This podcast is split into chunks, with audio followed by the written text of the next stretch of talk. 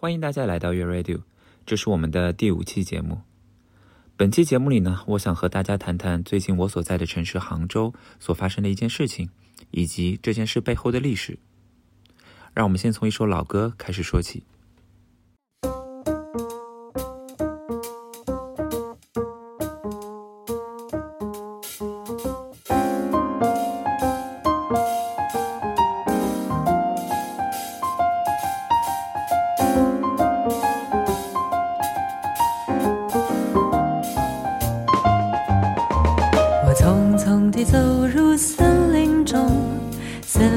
森林它意义匆匆，我找不到它的行踪，只看到那树摇风。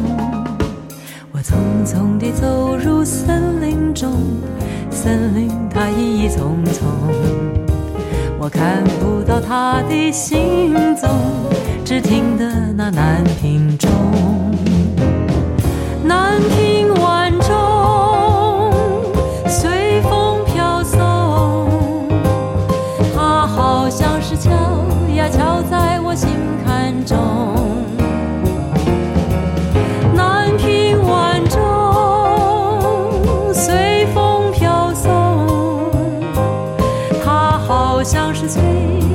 醒我相思梦。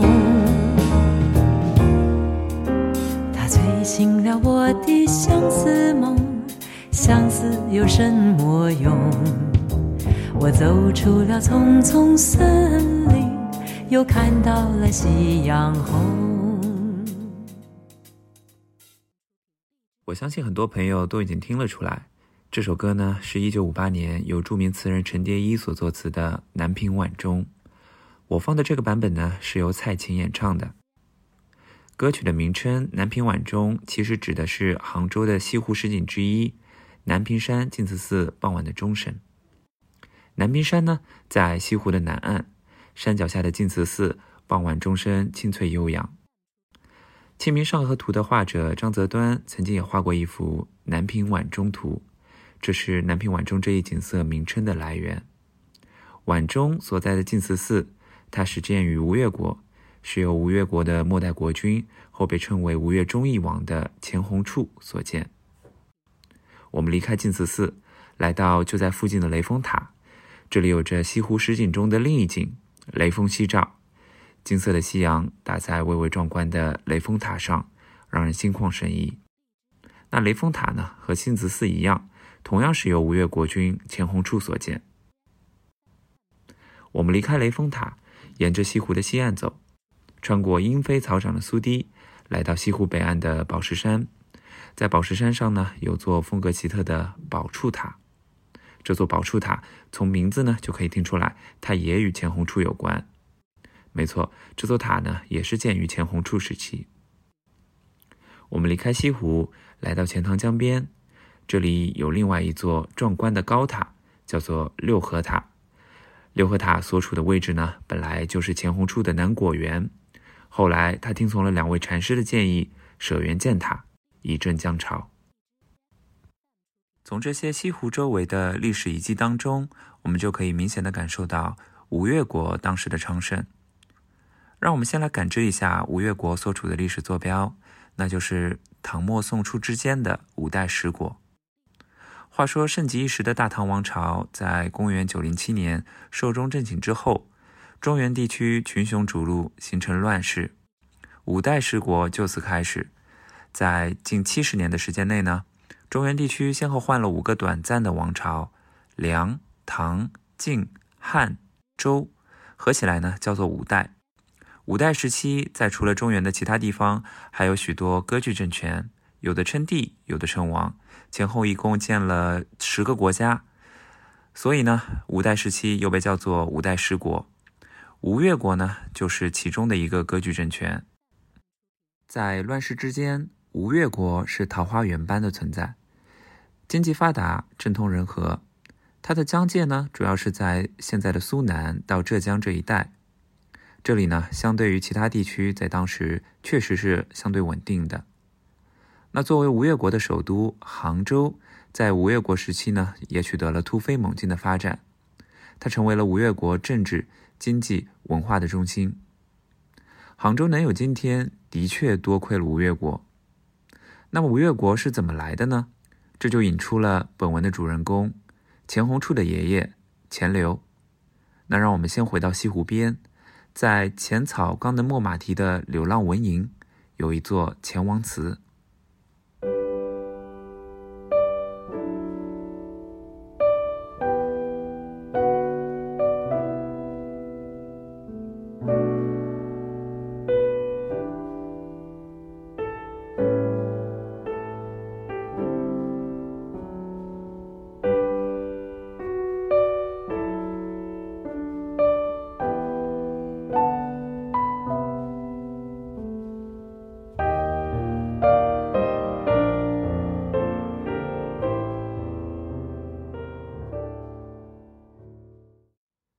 西湖边的钱王祠始建于北宋年间，是后人为了纪念钱王而建造的。这里的钱王指的就是钱镠。钱镠是吴越国的第一个帝王，字巨美，他有个小名叫婆留，是杭州临安人。钱镠的整个人生只能用“人生赢家”四个字来描述。钱镠的爸爸叫做钱宽，在唐末呢做个小官。钱镠刚出生的时候，钱宽认为钱镠不吉祥，想把钱镠扔到屋后的井中，但钱镠的奶奶呢舍不得，把钱镠保住了，因此前面说到的钱镠的小名被取作婆留。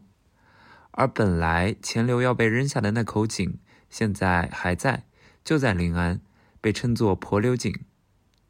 钱宽后来呢，对钱镠也是教子有方，长大后的钱镠啊，真可谓是文武双全。钱镠本来是在江浙一带贩卖私盐，直到呢他遇到了他的伯乐董昌，他跟随董昌在唐末平定了很多江浙一带的祸乱，因此呢董昌被朝廷封为杭州刺史。随后钱镠又辅佐董昌拿下了越州，越州呢就是今天的绍兴。后来董昌呢就自己占据了越州等浙东一片，把杭州留给了钱镠。在杭州稳住阵脚的钱镠，慢慢的在乱世中又拓展了自己的地盘，接连占据了润州、常州和苏州，实力不断增强。此时钱镠在浙西北，而董昌在浙东南，两人作为老同事呢，相安无事。但董昌野心是越来越大，他向朝廷求封为越王，没有得到结果，于是很为不满。直到有一天，董昌拍了脑袋，想做皇帝。他建立了一个国家，叫做大越罗平国，自封为圣人。他还给钱镠封了个官，叫做两浙都指挥使。这是作为董昌的老部下，头脑很清醒的钱镠劝说董昌，与其关起门来做皇帝，让自己的九族和百姓同受涂炭，不如就当一个节度使，能得终身富贵。但膨胀了的董昌根本不听，于是钱镠不得已带了大军去越州上门劝说。董昌在钱镠的劝说之下，才向朝廷请了罪，并得到了当时唐朝的皇帝唐昭宗的原谅。但后来，唐昭宗还是命令钱镠去拿下董昌。于是，钱镠派上自己的大将顾全武去攻打董昌，占领了越州，并活捉了董昌。董昌在被押去杭州的路上，自觉无颜见老部下，遂跳河自杀而亡。当然，也有人说董昌是被钱镠的部下所杀，这已无从考究了。自此，钱镠统一了浙东和浙西。再后来，在唐后的乱世，钱镠建立了吴越国。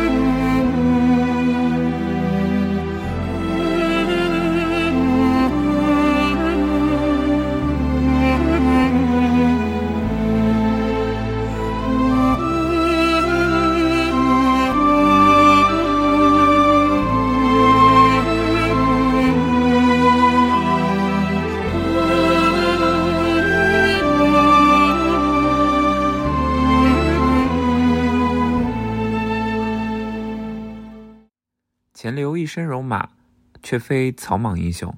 他的文学修养出人意料的好，想必大家都听过这个被称作“艳称千古”的句子：“陌上花开，可缓缓归矣。”这句话呢，出自钱镠给他夫人的一封信，意思是呢，田间阡陌上的花开了，你可以一边赏花，一边慢慢回来。这九个字既朴实又温馨，打动了千万年间的无数人。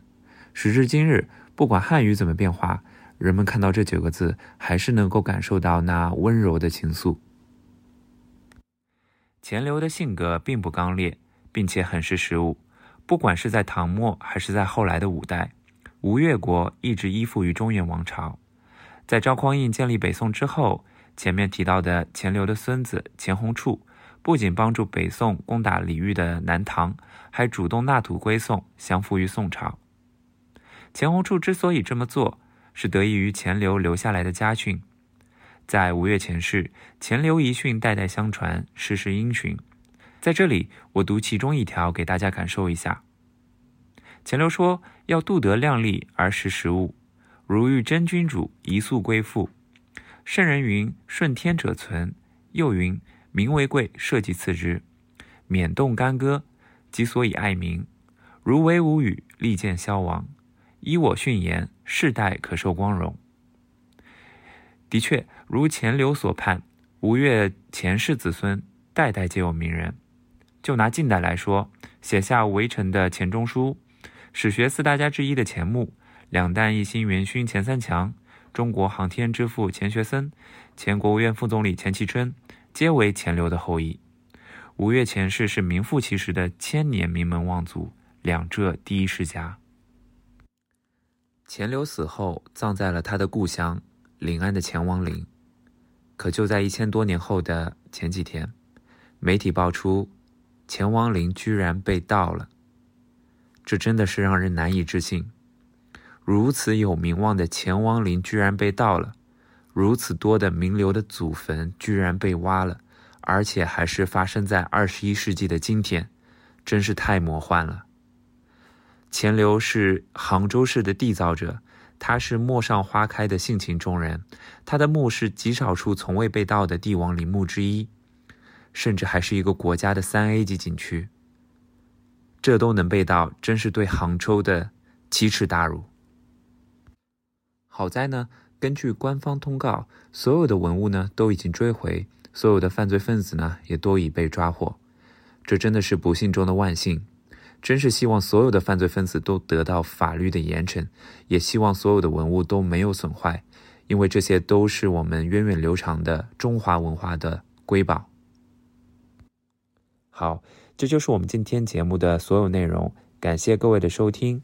欢迎大家订阅我们的播客栏目，也欢迎大家访问我们的网站 never 八四点 com，在悦 radio 板块下给我们留言，我们都会一一回复。我们的微信公众号是 never 八四，大家可以搜索并且关注。感谢各位的收听，我们下期节目再见。